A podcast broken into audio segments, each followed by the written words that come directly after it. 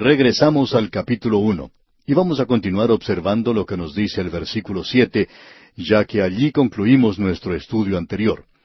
Permítanos recordarle, amigo oyente, que estamos observando aquí tres formas o maneras por medio de las cuales el hombre trata de tener comunión con Dios. Ahora, reconociendo el hecho de que Dios es santo y que nosotros somos pecadores, ¿cómo podemos tener comunión con Dios?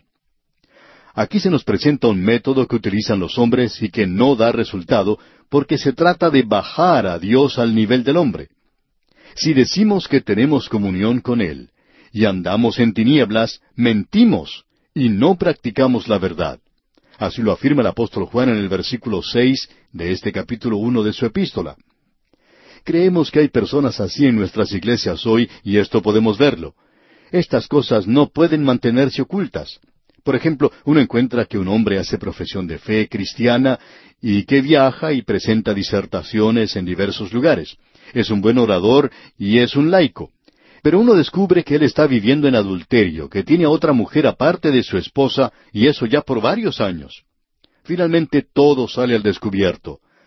Ah, amigo oyente, el daño que esto puede causar. Pero aún así, ese hombre insiste en que él tiene comunión con Dios. Ahora, amigo oyente, no nos interesa lo que usted pueda decir, pero eso no puede ser así. Aunque reconocemos que estamos viviendo en un nuevo día en lo que se llama la nueva moralidad.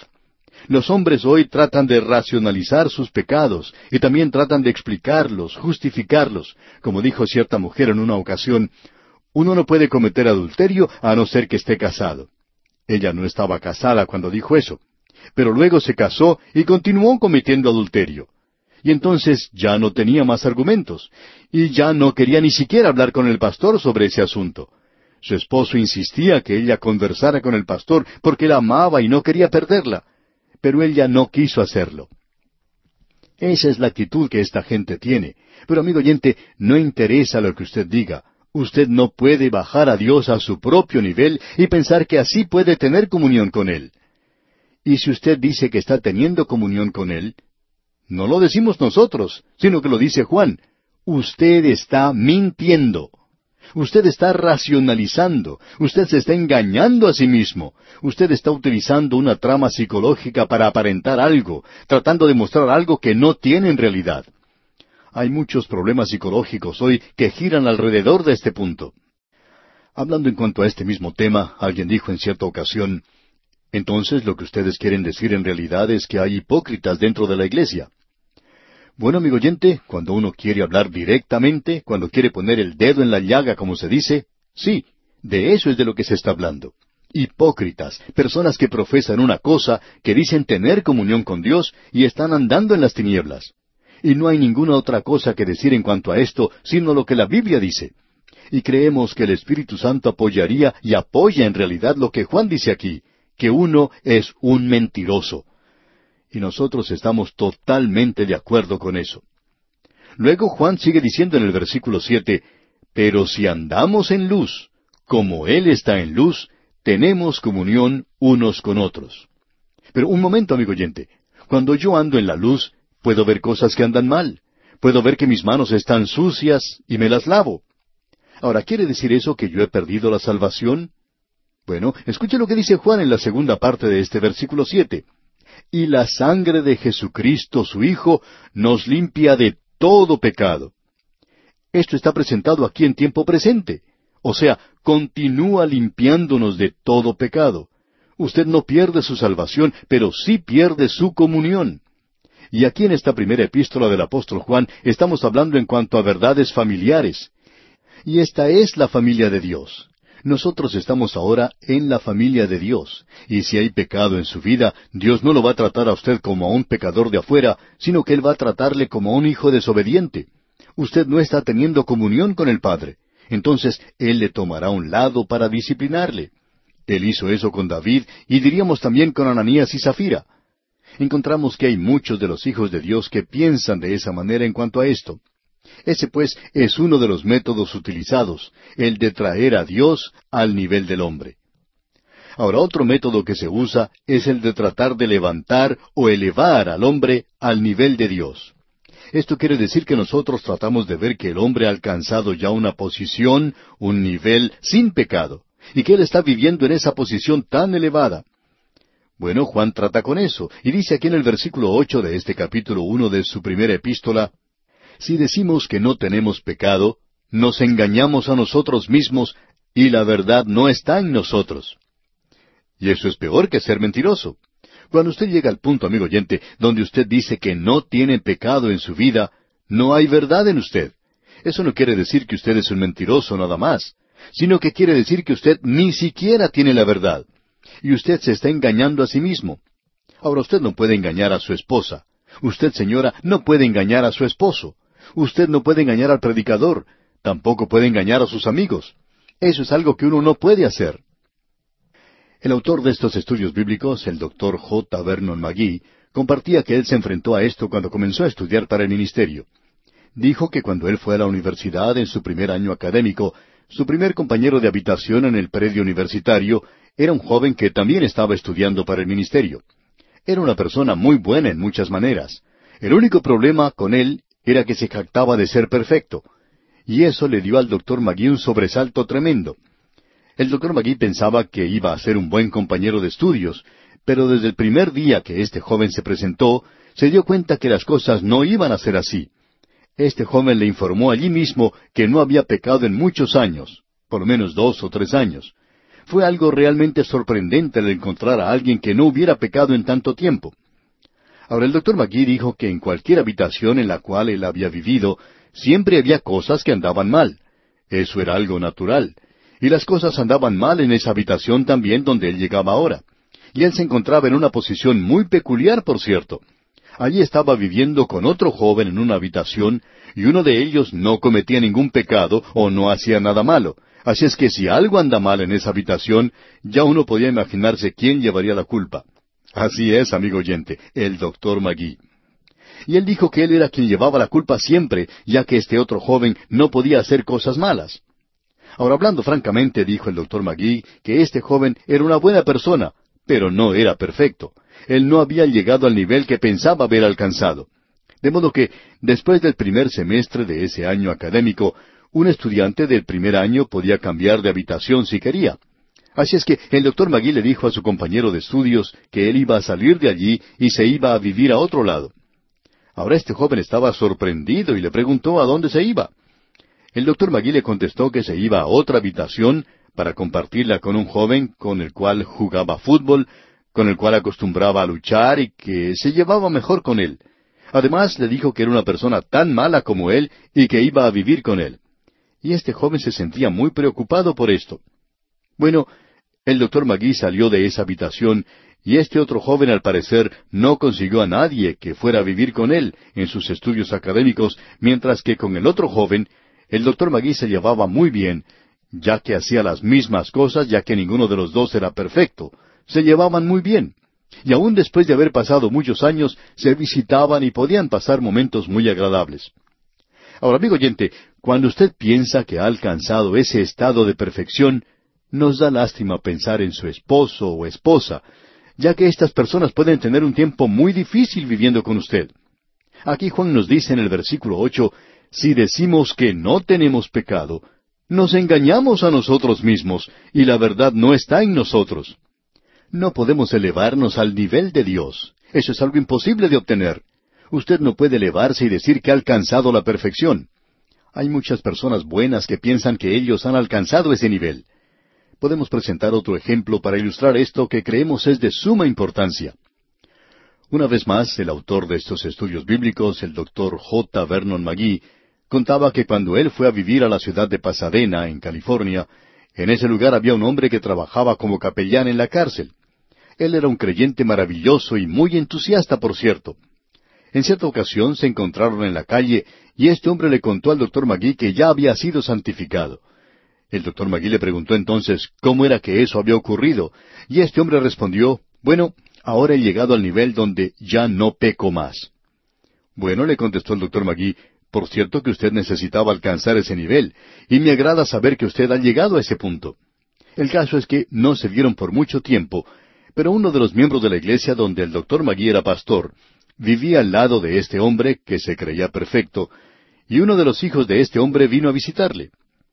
Era un joven que viajaba en una de esas casas rodantes. Así es que él estacionó esa casa rodante dentro de la propiedad de su padre, pero parte de la casa rodante quedó sobre la propiedad del hombre que era miembro de la iglesia del doctor Magui. Bueno, este hombre no dijo nada por algún tiempo y parecía que este joven se iba a quedar allí por mucho tiempo. No dijo nada, pero luego llegó el momento cuando este señor quería construir algo en ese lugar en particular y su vecino sabía de esto y sin embargo lo hacía esperar. Finalmente este señor, que era miembro de la iglesia del doctor Magui, no pudo esperar más. Así es que se acercó a su vecino un día y le dijo que por favor quitara de allí esa casa rodante porque él quería construir algo. Ahora este capellán se enojó muchísimo y le dijo a este hombre qué clase de vecino pensaba él que era. La casa rodante ocupaba solo unos poquísimos metros, pero evitaba que este hombre pudiera construir lo que quería en su propiedad.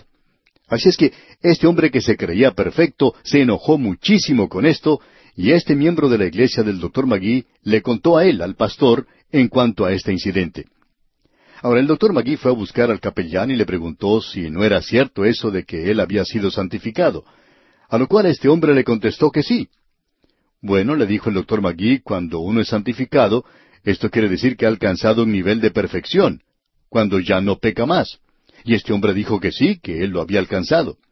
Entonces el doctor Magui le contó lo que el vecino suyo había dicho en cuanto a la casa rodante, ya que este hombre se había enojado mucho y se había comportado de una forma no muy cristiana, por cierto. Y este hombre comenzó a querer dar excusas y dijo, bueno, creo que sí dije eso. Quizá me enojé un poco, pero eso no es pecado.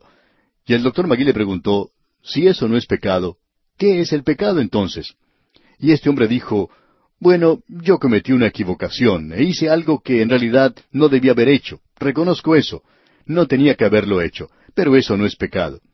Entonces el doctor Magui le dijo que le permitiera darle la mano porque él también había llegado al mismo nivel que había alcanzado este hombre. Él decía que ya no pecaba más, sino que solamente cometía equivocaciones, y muchas de ellas, por cierto. Pero amigo oyente, creemos que la palabra de Dios nos presenta de una forma muy clara que cuando uno se enoja, cuando uno tiene una discusión, un argumento fuerte y serio con un vecino, eso es pecado, y uno no debería enojarse nunca en un caso así. Amigo oyente, ¿a quién piensa usted que puede engañar cuando dice que no tiene pecado? Usted se engaña a sí mismo, y usted es la única persona que se encuentra engañada. No puede engañar a Dios, no puede engañar a su vecino, no puede engañar a su amigo, pero por cierto que sí puede engañarse a sí mismo. Y esa es la razón por la cual la verdad no está en una persona así, porque no puede ver que es un pecador y que no ha alcanzado el nivel de perfección. Esa pues es la segunda de las tres cosas que mencionamos anteriormente. Usted no puede hacer descender a Dios a su nivel, tampoco puede usted elevarse a sí mismo al nivel de Dios. Entonces, ¿qué es lo que va a hacer? ¿Cuál es la alternativa que tenemos? Bueno, se nos presenta de una manera muy clara aquí en el versículo nueve de este capítulo uno de la primera epístola del apóstol Juan, que nos dice, Si confesamos nuestros pecados, Él es fiel y justo para perdonar nuestros pecados y limpiarnos de toda maldad. Aquí tenemos otro versículo que comienza con esta palabrita, sí, y ya hemos tenido varios de ellos. Si decimos que tenemos comunión con Él, si decimos que no tenemos pecado, y aquí tenemos una forma que sí va a dar resultado. Aquí tenemos el método de Dios para los creyentes que están tratando con el pecado en sus propias vidas. El versículo nueve dice una vez más, escuche usted, si confesamos nuestros pecados, Él es fiel y justo para perdonar nuestros pecados y limpiarnos de toda maldad. Aquí se nos dice que debemos confesar nuestros pecados. Ahora, ¿qué es lo que se quiere decir con esto de confesar nuestros pecados? Bueno, la palabra utilizada aquí es homologeo. Ese es un verbo que se traduce como debemos decir la misma cosa. Usted debe decir la misma cosa. Ahora, decir la misma cosa, ¿qué significa? Bueno, usted dice la misma cosa que Dios dice. Dios dice que lo que usted ha hecho es pecado, que es pecado y que lo que usted debe hacer es irse al lado de Dios ahora y observar aquello que ha hecho. Usted tiene que ponerse de ese lado y Dios le señala a usted y le dice que usted ha pecado. Usted ahora tiene que decir, observándose a sí mismo, Señor, tienes razón, yo he pecado. Yo digo la misma cosa que el Señor dice y confieso mi pecado. Eso es lo que quiere decir si confesamos nuestros pecados. Y creemos que esta es una declaración que indica una de las grandes necesidades de la Iglesia en el presente. ¿Puede recordar usted cuándo fue la última vez que escuchó a un hijo de Dios decir, yo he pecado, me he equivocado, he cometido algo malo? De vez en cuando se escucha a alguien decir eso. Quisiéramos presentar un ejemplo para ilustrar esto. Un hombre contaba en cierta ocasión que tenía muchos problemas. Se había divorciado de su esposa, él había descubierto que ella le era infiel. Había perdido su hogar, había perdido su trabajo. Era una persona, por cierto, muy desanimada. Y él decía, Ah, yo quiero servir a Dios, pero he fracasado. Soy un fracaso completo. El pastor le dijo que no viniera a llorar ante él, sino que fuera y le dijera eso a Dios. Él quiere que uno haga esto, que uno le diga que ha fracasado, que ha cometido una equivocación. Debemos decirle a Él lo mismo que Él ha dicho en cuanto a eso, que uno quiere su ayuda y Él es su Padre. Usted pertenece a la familia de Dios. Usted ha perdido la comunión con Él, pero puede tener esa comunión restaurada, puede recobrarla, y el versículo nueve nos alienta al decir, si confesamos nuestros pecados, Él es fiel y justo para perdonar nuestros pecados y limpiarnos de toda maldad. ¿Y qué es lo que Él hace entonces? Él nos limpia. Eso nos demuestra lo que sucedió con el Hijo pródigo. Cuando Él regresó a su hogar, antes de ser vestido con ropa nueva, Él tuvo que lavarse. Usted no va a pensar que el padre iba a colocar un vestido nuevo sobre un cuerpo tan sucio como el que tenía el hijo al haber vivido en esa posilga. No, primero él hizo que se lavara. En el mundo romano ellos se preocupaban mucho por la limpieza, y este joven tuvo un buen baño, él fue limpiado muy bien, y luego fue vestido con un vestido nuevo. Y luego no fue y le dijo a su padre, Papá, creo que me voy de nuevo a vivir en una provincia alejada y terminar de nuevo en la posilga. No, amigo oyente, debemos decirle que cuando usted ha confesado sus pecados a Dios, quiere decir que usted se ha apartado de ese pecado, quiere decir que usted ha dicho lo mismo que Dios ha dicho. Es algo terrible, Dios lo aborrece, usted lo aborrece también, pero ahora usted ha sido restaurado a su Padre. El apóstol Juan concluye en el primer capítulo diciendo en el versículo diez, Si decimos que no hemos pecado, le hacemos a Él mentiroso, y su palabra no está en nosotros. Amigo oyente, no haga a Dios mentiroso. ¿Por qué no va al Señor ahora mismo y abre su corazón y habla con Él de una forma que no puede hablar con ninguna otra persona? Cuéntele todos sus problemas, dígale a Él sus pecados, dígale a Él en cuanto a sus debilidades, confiésele todo a Él. Usted le puede decir a su Padre que quiere tener comunión con Él y que usted quiere servirle. Ah, amigo oyente, él ha preparado un camino maravilloso hacia Él mismo. Acuda usted a Él. Todavía no hemos concluido en realidad nuestro tema que comenzó allá en el primer capítulo, principiando con el versículo tres. ¿Cómo los hijitos pueden tener comunión con Dios? Estamos tratando con una familia y es una familia completa. En el capítulo uno vimos que es en primer lugar el andar en la luz. No es cómo uno anda, sino dónde anda lo que es importante. Usted puede pensar que está andando en comunión con Dios, pero la realidad no es esa, porque usted tiene que andar en la luz. Por tanto, es dónde uno anda o camina. Si usted está andando en la luz, entonces puede tener comunión con Dios. La segunda cosa que debe hacer para tener comunión con nuestro Padre Celestial es confesar los pecados. Cuando andamos en la luz, sabemos que la sangre de Jesucristo sigue limpiándonos de todo pecado. Pero también sabemos que hay imperfecciones en nuestra vida, ya que por eso es que nosotros confesamos nuestros pecados. Ahora, al llegar aquí al capítulo dos de esta primera epístola del apóstol Juan, notamos en los primeros dos versículos que se menciona el tercer asunto, y es el de la representación de Cristo. Al llegar allí, podemos ver ahora la conclusión de lo que comenzó allá en el versículo cinco del capítulo uno, cuando dijo, Este es el mensaje. Bueno, este es el mensaje del Evangelio de la gracia de Dios, que toma a un pecador en camino al infierno y por medio de una sencilla fe en Cristo Jesús le lleva a la familia de Dios, donde ahora son herederos y coherederos con Jesucristo. Es una relación con el Padre la que es de suma importancia. Al comenzar aquí este capítulo dos, nos damos cuenta que en el versículo uno dice lo siguiente Hijitos míos, estas cosas os escribo para que no pequéis, y si alguno hubiere pecado, abogado tenemos para con el Padre a Jesucristo el justo. Hijitos míos, dice aquí, estas cosas os escribo para que no pequéis. Detengámonos aquí por un momento. Él nos está escribiendo estas cosas porque Dios no quiere que sus hijos pequen. Y Él ha hecho una provisión amplia y adecuada para que nosotros no pequemos. Pero nuestra entrada en esto es algo muy imperfecto. Aunque Él ha provisto una entrada perfecta, nosotros nunca entramos perfectamente a causa de nuestra imperfección.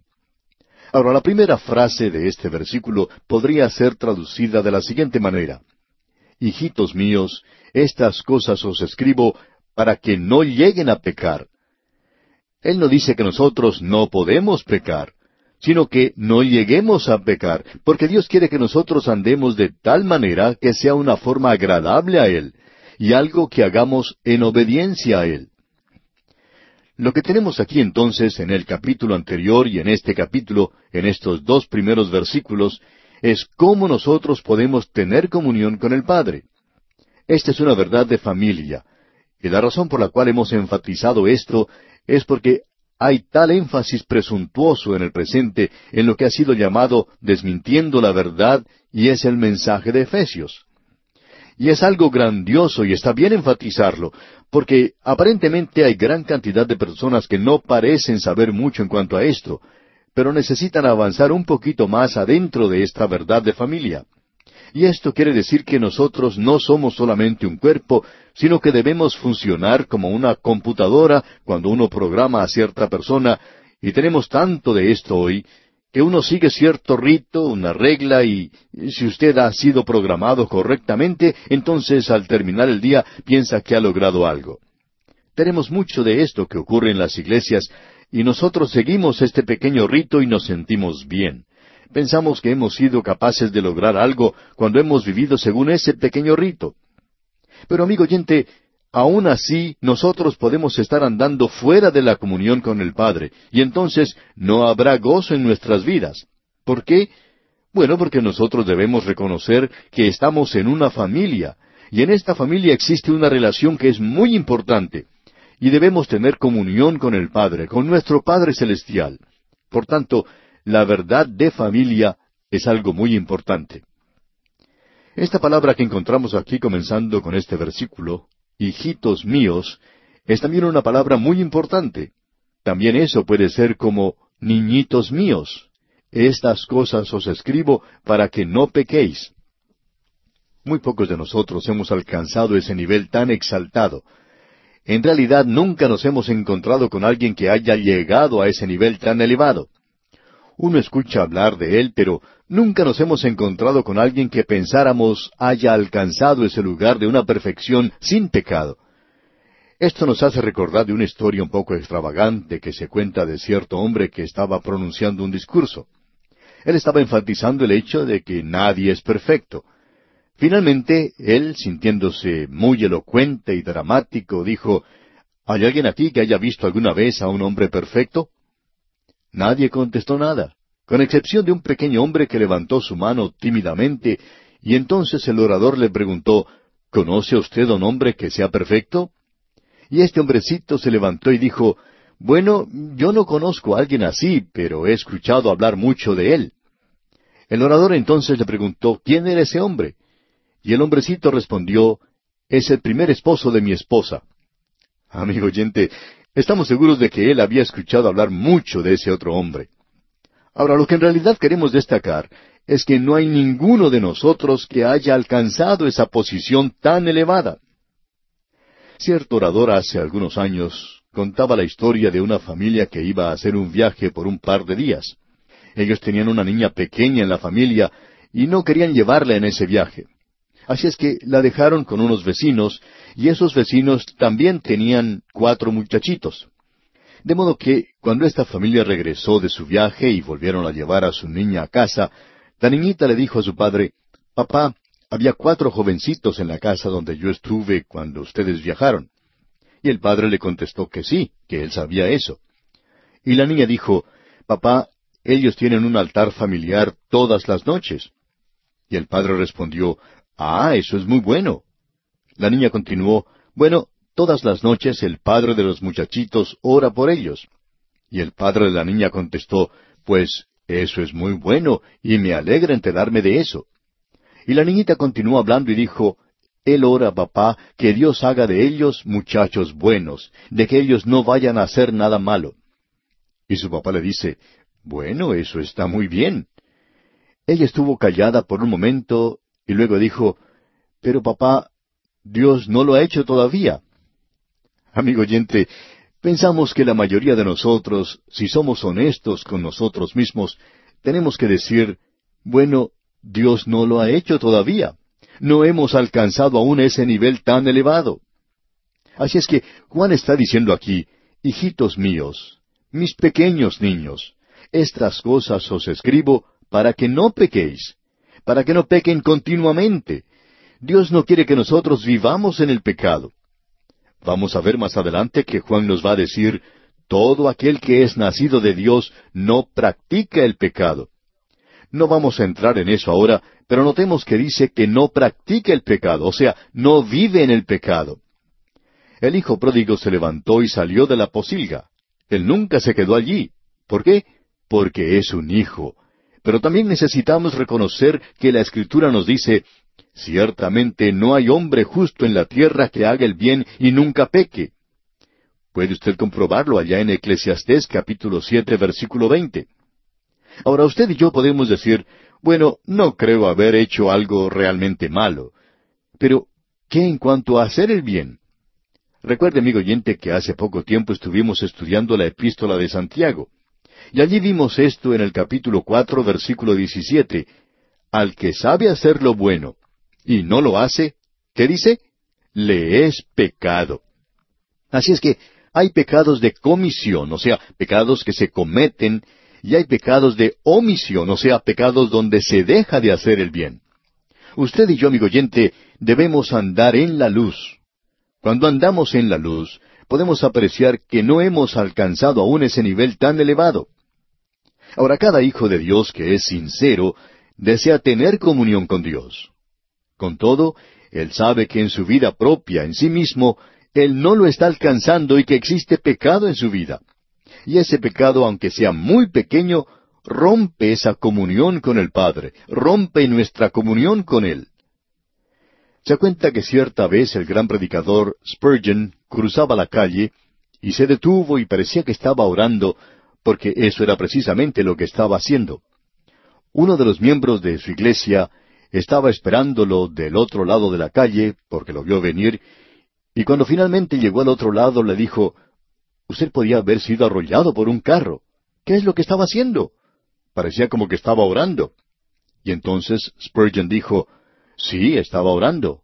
Y este hombre dijo, ¿y qué era tan importante que debía detenerse a orar allí mismo? Spurgeon contestó, Bueno, una nube se interpuso entre mí y mi Salvador, y quería quitarla aún antes de cruzar al otro lado de la calle. Y amigo oyente, en el día de hoy hay muchos creyentes que están viviendo una vida en la cual están constantemente desobedeciendo a Dios. Y todavía se preguntan, ¿por qué no están teniendo comunión con Dios? Esta gente necesita reconocer que eso tiene que ver con la comunión con Él. Esto no quiere decir que uno ha perdido la salvación, porque en la próxima frase de ese versículo Juan dice, y si alguno hubiere pecado, abogado tenemos para con el Padre a Jesucristo el justo. Ahora debemos notar lo siguiente, que Él no es un abogado para con Dios, sino para con el Padre. Él es aún nuestro Padre, aun cuando pecamos. Por tanto, debemos reconocer que nuestra salvación descansa sobre lo que Cristo ha hecho por nosotros.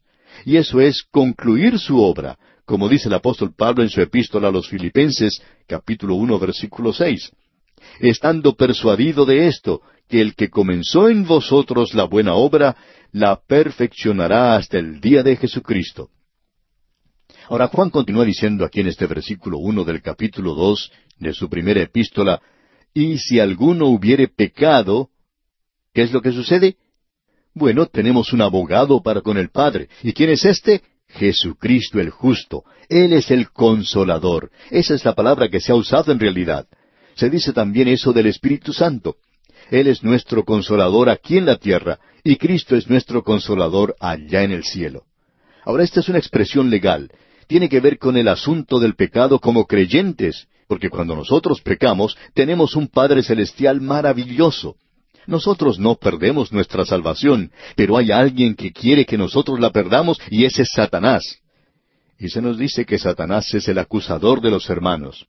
Allá en Apocalipsis capítulo 12 versículo 10 leemos, Entonces oí una gran voz en el cielo que decía, Ahora ha venido la salvación, el poder y el reino de nuestro Dios y la autoridad de su Cristo, porque ha sido lanzado fuera el acusador de nuestros hermanos, el que los acusaba delante de nuestro Dios día y noche. Y Satanás se encuentra allí para acusarnos. Usted recuerda que él encontró algo que no andaba bien con Job. Él dijo, permíteme que yo me acerque a él y poder demostrar lo débil que él es en realidad. Bueno, el Señor Jesús es capaz de interceder y ser nuestro abogado. Él es quien murió por nosotros, y Él dice, Él es mi Hijo. Sin embargo, Allí se encuentra el acusador, y hay muchas personas que se preocupan por esto. Pero nosotros tenemos un abogado, y es más grande aún que el acusador. Alguien expresó esto en un lenguaje muy hermoso. Dijo, Escucho al acusador rugiendo, expresando los males que yo he hecho. Los conozco muy bien, y mires más. Pero Jehová no encuentra ninguno. Aunque el enemigo sin descansar acusa, los pecados son mencionados como un diluvio, cada acusación nuestro Dios rechaza porque Cristo las ha cubierto con su sangre. Veamos qué esperanza hay para nuestros pecados. Leamos el versículo dos de este capítulo dos de la primera epístola del apóstol Juan. Y Él es la propiciación por nuestros pecados, y no solamente por los nuestros, sino también por los de todo el mundo. En la epístola a los romanos, la palabra propiciación indicaba misericordia. Aquí es un poquito diferente y en realidad quiere decir expiación, o también quiere decir perdón. Indica que nuestros pecados han sido pagados por el sufrimiento de otro.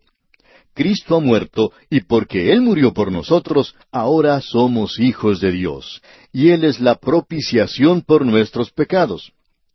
Ahora Él no dice aquí si alguno se arrepiente, no dice que nosotros tenemos un abogado por eso, y tampoco dice que tenemos un abogado si confesamos nuestros pecados. Tampoco dice que tenemos un abogado si alguien llora sobre sus pecados. No dice tampoco que tenemos un abogado si uno pasa a través de cierta ceremonia para librarse de los pecados. No, amigo oyente. Dice, y si alguno hubiere pecado, abogado tenemos para con el Padre a Jesucristo el justo. Él hace eso en el mismo instante en que usted y yo hemos dicho quizá una palabra cruel, brutal, de alguna persona y la hemos herido. En el momento en que usted y yo hemos tenido un mal pensamiento, en el momento en que usted y yo hemos hecho algo malo, Jesucristo se encuentra allí para representarnos. El Hijo de Dios sincero quiere complacer al Padre, y al andar con esto en mente, puede decir lo que el salmista expresó cuando dijo allá en el Salmo 139, versículo 23, Examíname, oh Dios, y conoce mi corazón, pruébame y conoce mis pensamientos. Cada hijo de Dios quiere por tanto complacer a Dios el Padre. Y gracias a Dios que nosotros tenemos una propiciación. Eso quiere decir que Cristo es en realidad para nosotros nuestro propiciatorio. El cristianismo en el día de hoy no es un rito, no es una ceremonia, no es un sistema, ni siquiera es una iglesia. El cristianismo hoy es una persona y esa persona es Cristo Jesús. Él es nuestro propiciatorio, Él es el propiciatorio para todo el mundo. No importa quién sea usted, amigo oyente, como alguien ha dicho, pecador, ¿no es suficiente que tengas un Salvador que arregló el asunto del pecado por ti?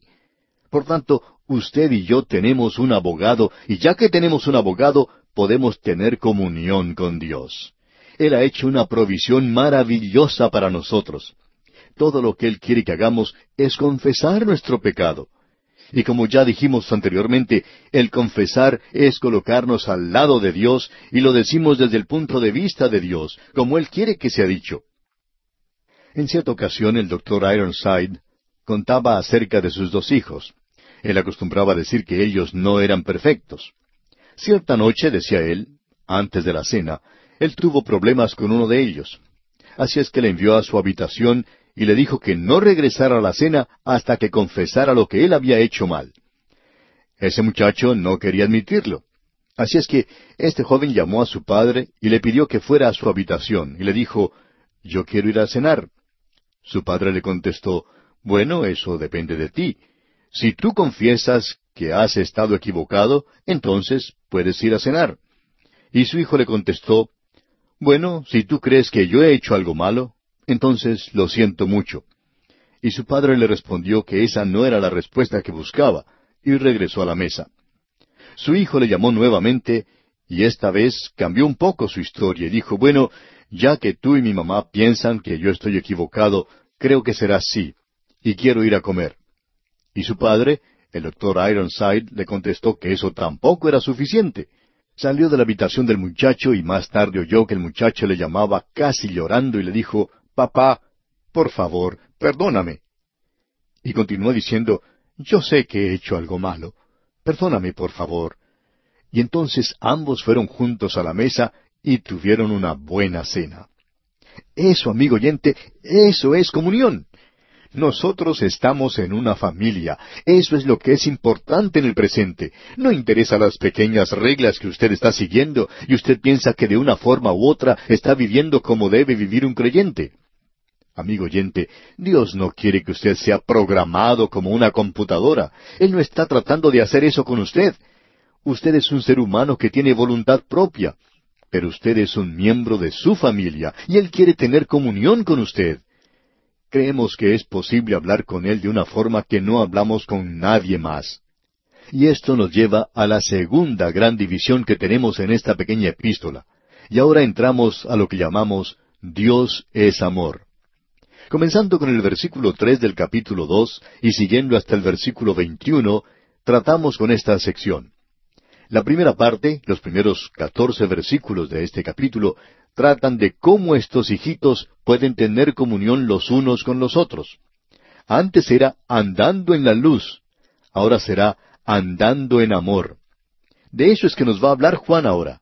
Y el versículo tres de este capítulo dos de la primera epístola del apóstol Juan dice, y en esto sabemos que nosotros le conocemos, si guardamos sus mandamientos. Permítanos decir que eso no tiene nada que ver con la seguridad del creyente. No estamos hablando de eso. Estamos hablando en cuanto a la iglesia. Estamos hablando que somos una familia. ¿Cómo me siento yo ahora como miembro de esa familia? Yo puedo ser un hijo de Dios, puedo encontrarme en un lugar alejado, pero queremos sentarnos a la mesa con el Padre. ¿Cómo podemos tener esa seguridad? Podemos tener esa seguridad guardando sus mandamientos. Y amigo oyente, no estamos hablando aquí de los diez mandamientos, no estamos hablando aquí de aquello que es legal, estamos hablando aquí en cuanto a una familia. Lo legal, los diez mandamientos, fueron dados a una nación, y sobre ellos cada nación civilizada ha basado sus propias leyes. Esas son para los que no son salvos. Pero Dios tiene ahora algo para su familia, mandamientos para su familia. Por ejemplo, allá en la epístola a los Gálatas, capítulo seis, versículo dos, leemos Sobrellevad los unos las cargas de los otros y cumplid así la ley de Cristo. Estamos hablando ahora de la ley de Cristo. Allá en la primera epístola a los tesalonicenses, capítulo cuatro, versículo dos, dice, Porque ya sabéis qué instrucciones os dimos por el Señor Jesús. ¿Y cuáles son algunas de ellas? Bueno, en el capítulo cinco de esta primera epístola a los tesalonicenses tenemos una lista de veintidós mandamientos. Escuche usted dos de ellos. Estad siempre gozosos. Él quiere que usted sea un creyente gozoso. Y luego el versículo diecisiete dice, orad sin cesar. Es decir, tener una actitud de oración, una vida de oración. Usted puede levantarse de sus rodillas y andar sobre sus pies en una actitud de oración. La oración no se hace toda sobre sus rodillas. También puede hacerse desde sus pies mientras usted está andando. En el versículo 19 se nos dice, no apaguéis el espíritu. El versículo 21, examinadlo todo, retened lo bueno.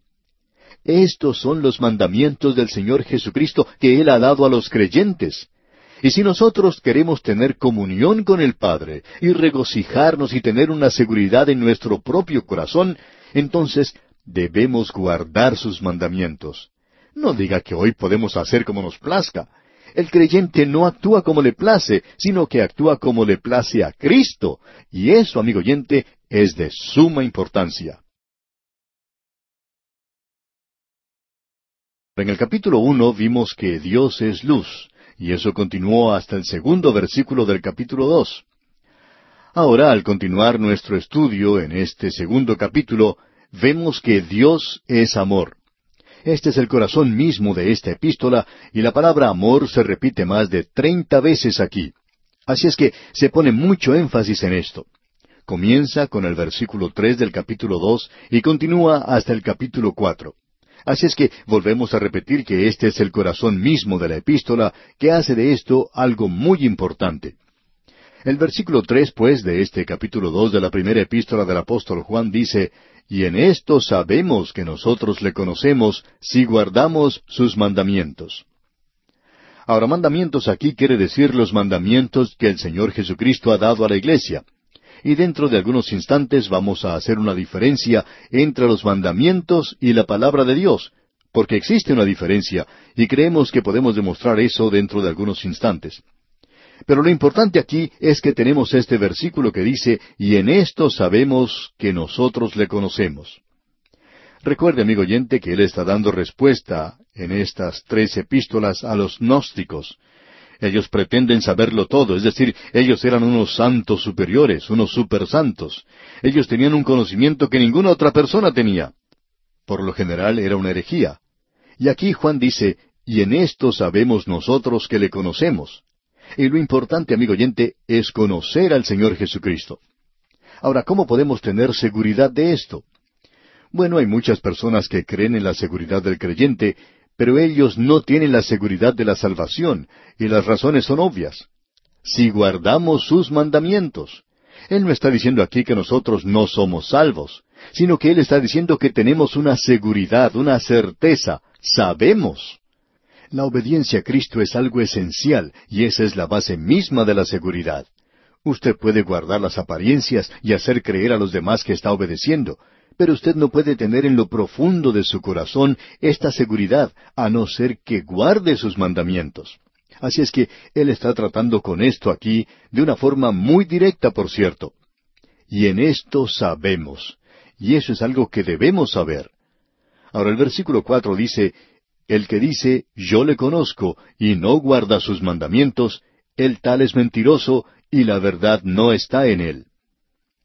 Debemos decir, amigo oyente, que la forma de hablar del apóstol es muy directa, categórica, una forma de expresarse muy terminante. Es decir, que lo que él está diciendo es esto, y en esto sabemos que nosotros le conocemos si guardamos sus mandamientos.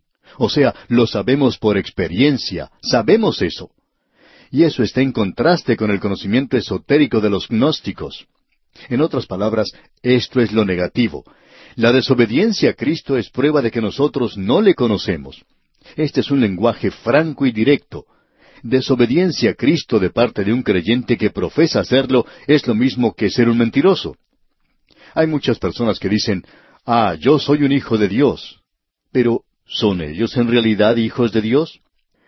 Porque una cosa es decir, yo soy un hijo de Dios, y otra cosa es decir, yo soy un creyente. Y aún otra cosa es ser poseedor de la vida eterna, tener una nueva naturaleza que clama al Padre, le llama Padre y quiere obedecerle. Es la persona que lo ama a Él, ama a su palabra. Es muy difícil hacernos creer que todas esas iglesias que no aman la palabra de Dios y son desobedientes a Cristo es muy difícil, repetimos, hacernos creer que esas personas son en realidad hijos de Dios. No podemos creer que eso sea cierto. El decir que uno es un hijo de Dios es una cosa, Pero el conocer la experiencia de la regeneración es otra cosa. Por tanto, Juan lo está presentando aquí de una manera muy clara. Sabemos que nosotros le conocemos porque guardamos sus mandamientos. Nosotros no estamos hablando en cuanto a los mandamientos legales del Antiguo Testamento, como dijimos en nuestro programa anterior, sino a los mandamientos que Él ha dado a la iglesia. Y si un hijo de Dios no tiene amor para esos mandamientos, él se encuentra en hiel de amargura y en prisión de maldad, como dice la Escritura allá en el libro de los Hechos capítulo ocho versículo veintitrés. El Señor Jesucristo, cuando Él estuvo aquí en la tierra, dijo, Yo siempre hago las cosas que complacen al Padre. Bueno, yo no puedo decir eso, pero puedo decir, Yo amo complacerle a Él y he dedicado mi vida a eso. Me doy cuenta que a veces fracaso en alguna de esas cosas, pero quiero complacerle, tengo ese deseo. El que cree en el Hijo tiene vida eterna, pero esto corrobora su fe cuando él es capaz de conocer en su propio corazón y decir, yo amo hacer la voluntad de Dios. El hombre natural nunca quiere hacer la voluntad de Dios. Juan lo dice de una manera muy directa, por cierto, cuando expresa, el que dice, yo le conozco, y no guarda sus mandamientos, el tal es mentiroso. No somos nosotros los que decimos esto, amigo oyente, sino es Juan que lo está diciendo. Y Juan le puede decir a usted que fue el Espíritu Santo quien le impulsó a decirlo. Y la verdad, dice Juan, no está en él.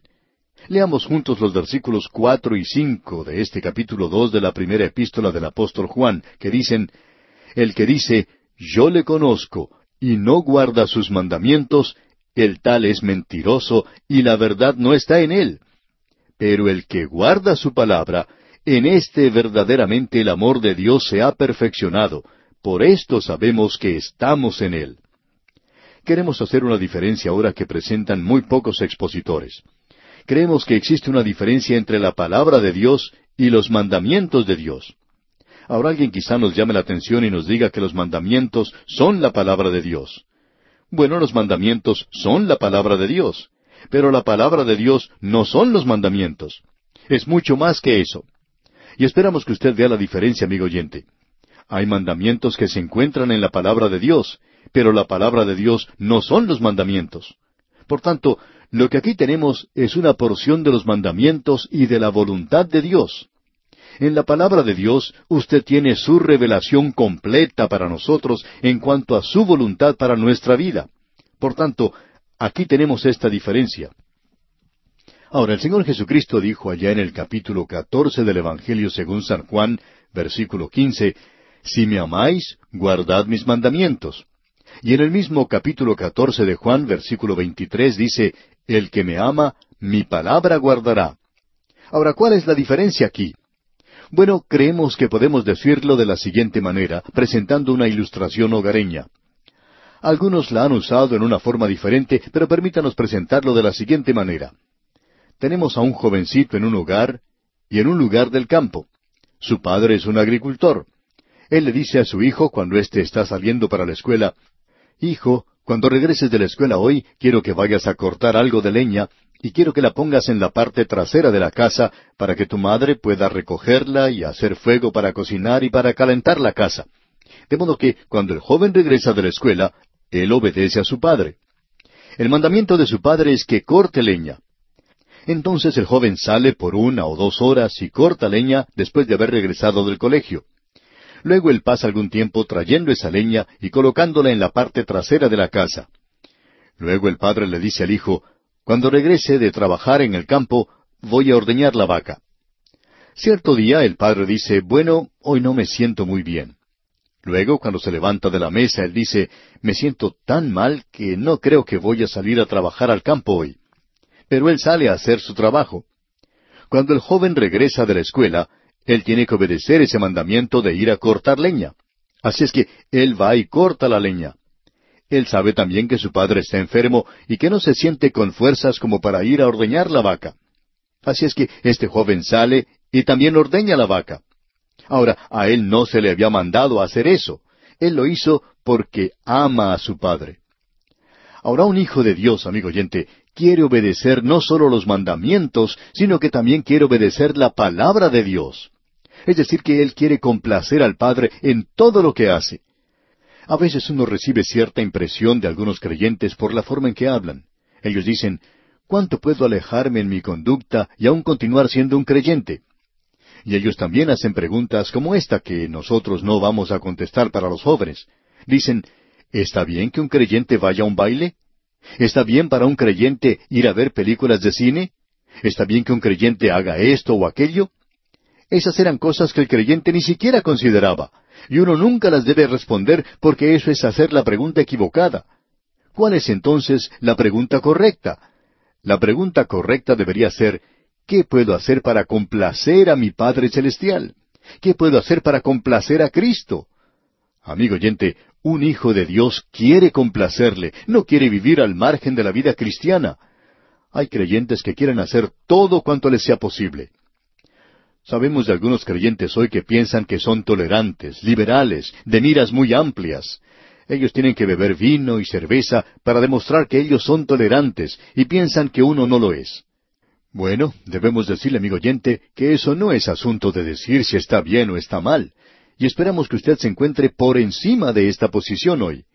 Nuestra posición hoy es donde uno dice, yo quiero complacer a mi Padre Celestial. Yo quiero hacer las cosas que le complazcan a Él, que le traigan gozo a su corazón y gozo a mi propia vida. Y yo puedo tener comunión con Él. Eso es lo que se debe hacer y debemos hacer eso en base al amor. Nosotros le amamos a Él y queremos guardar sus mandamientos. Él dice, El que me ama, mi palabra guardará. Eso es ir un poco más allá de guardar los mandamientos nada más. Usted puede hacer algo extra. Hay muchas personas que se limitan a pecados que pueden cometerse y se olvidan en cuanto a pecados de omisión. Y quien sabe hacer lo bueno, dice la Escritura, y no lo hace, le es pecado. Hay muchas cosas que yo sé que puedo hacer, pero no las hago. Y porque no las hago, entonces eso revela el hecho de que yo estoy cometiendo un pecado de omisión. Y estas cosas son tan malas, creemos, como las otras. Veamos otra vez lo que dice este versículo cinco del capítulo dos de la primera epístola del apóstol Juan, porque es de suma importancia. Pero el que guarda su palabra, en éste verdaderamente el amor de Dios se ha perfeccionado. Por esto sabemos que estamos en él. Aquí se nos dice, el que guarda su palabra.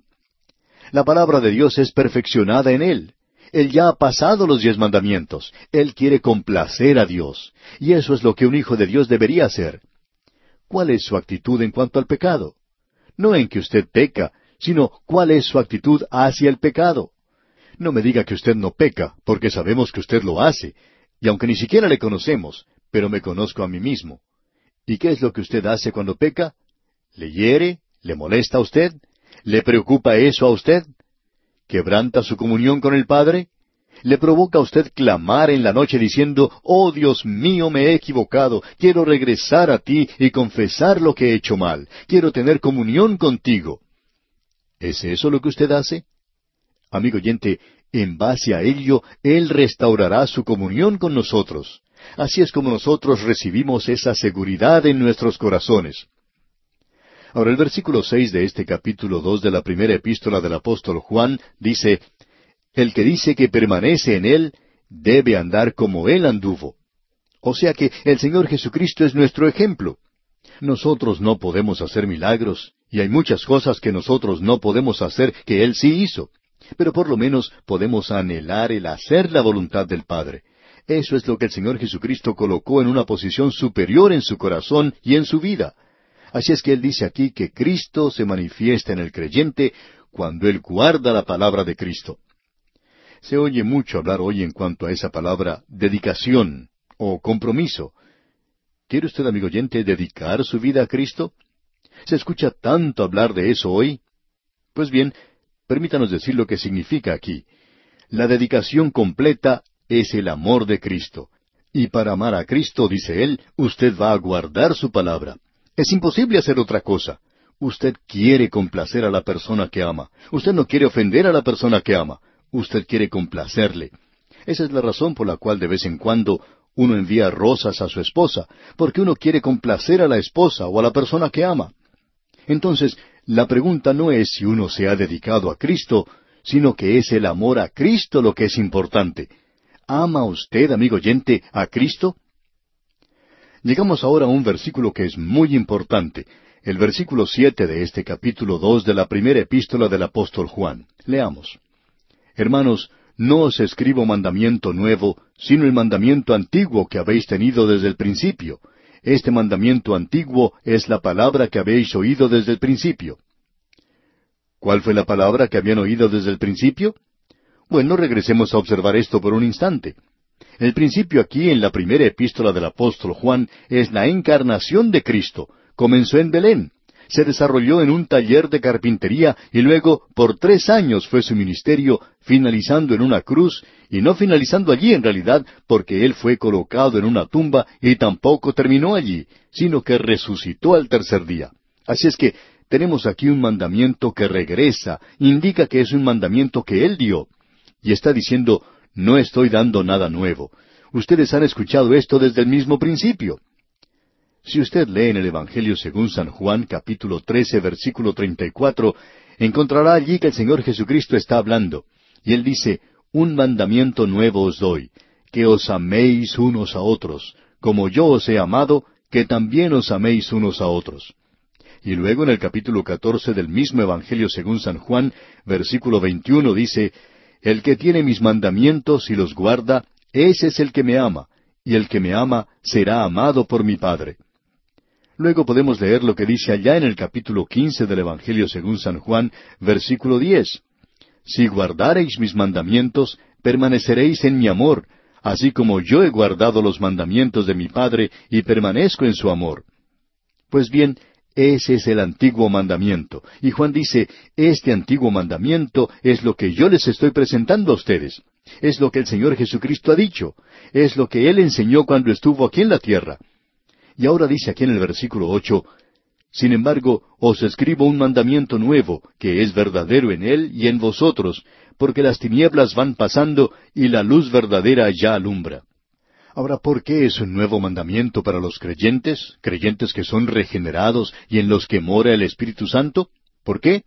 Porque eso fue dado del otro lado de la cruz a la venida del Espíritu Santo. Ahora, de este lado, esto es algo nuevo. Y los creyentes tienen que hacer la voluntad de Dios, y la voluntad de Dios es primordialmente el amarle. ¿Cuán importante es esto que tenemos aquí, amigo oyente? Esto es algo que identifica al creyente. Un creyente es alguien que se deleita en hacer la voluntad de Dios. Un creyente debería ser capaz de decir, porque las tinieblas van pasando y la luz verdadera ya alumbra.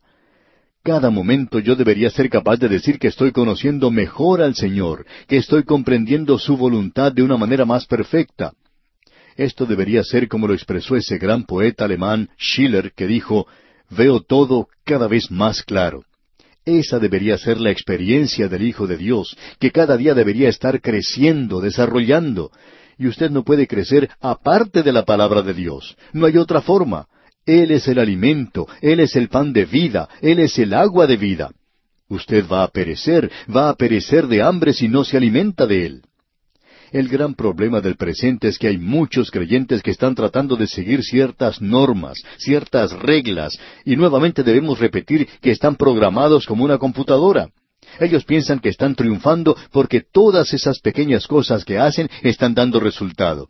Amigo oyente, si usted es un ser humano y un hijo de Dios, usted tiene una nueva naturaleza y usted tiene también la vieja naturaleza. Y como dijo el apóstol Pablo, yo sé que en mi carne no mora cosa buena. Pablo decía que él quería hacer su voluntad. Eso es lo que está en su corazón y en su vida. Nosotros podríamos señalar algunos versículos de la Escritura para que tenga seguridad, pero usted nunca la experimentará hasta cuando esté dispuesto a hacer su voluntad, es decir, la voluntad de Dios.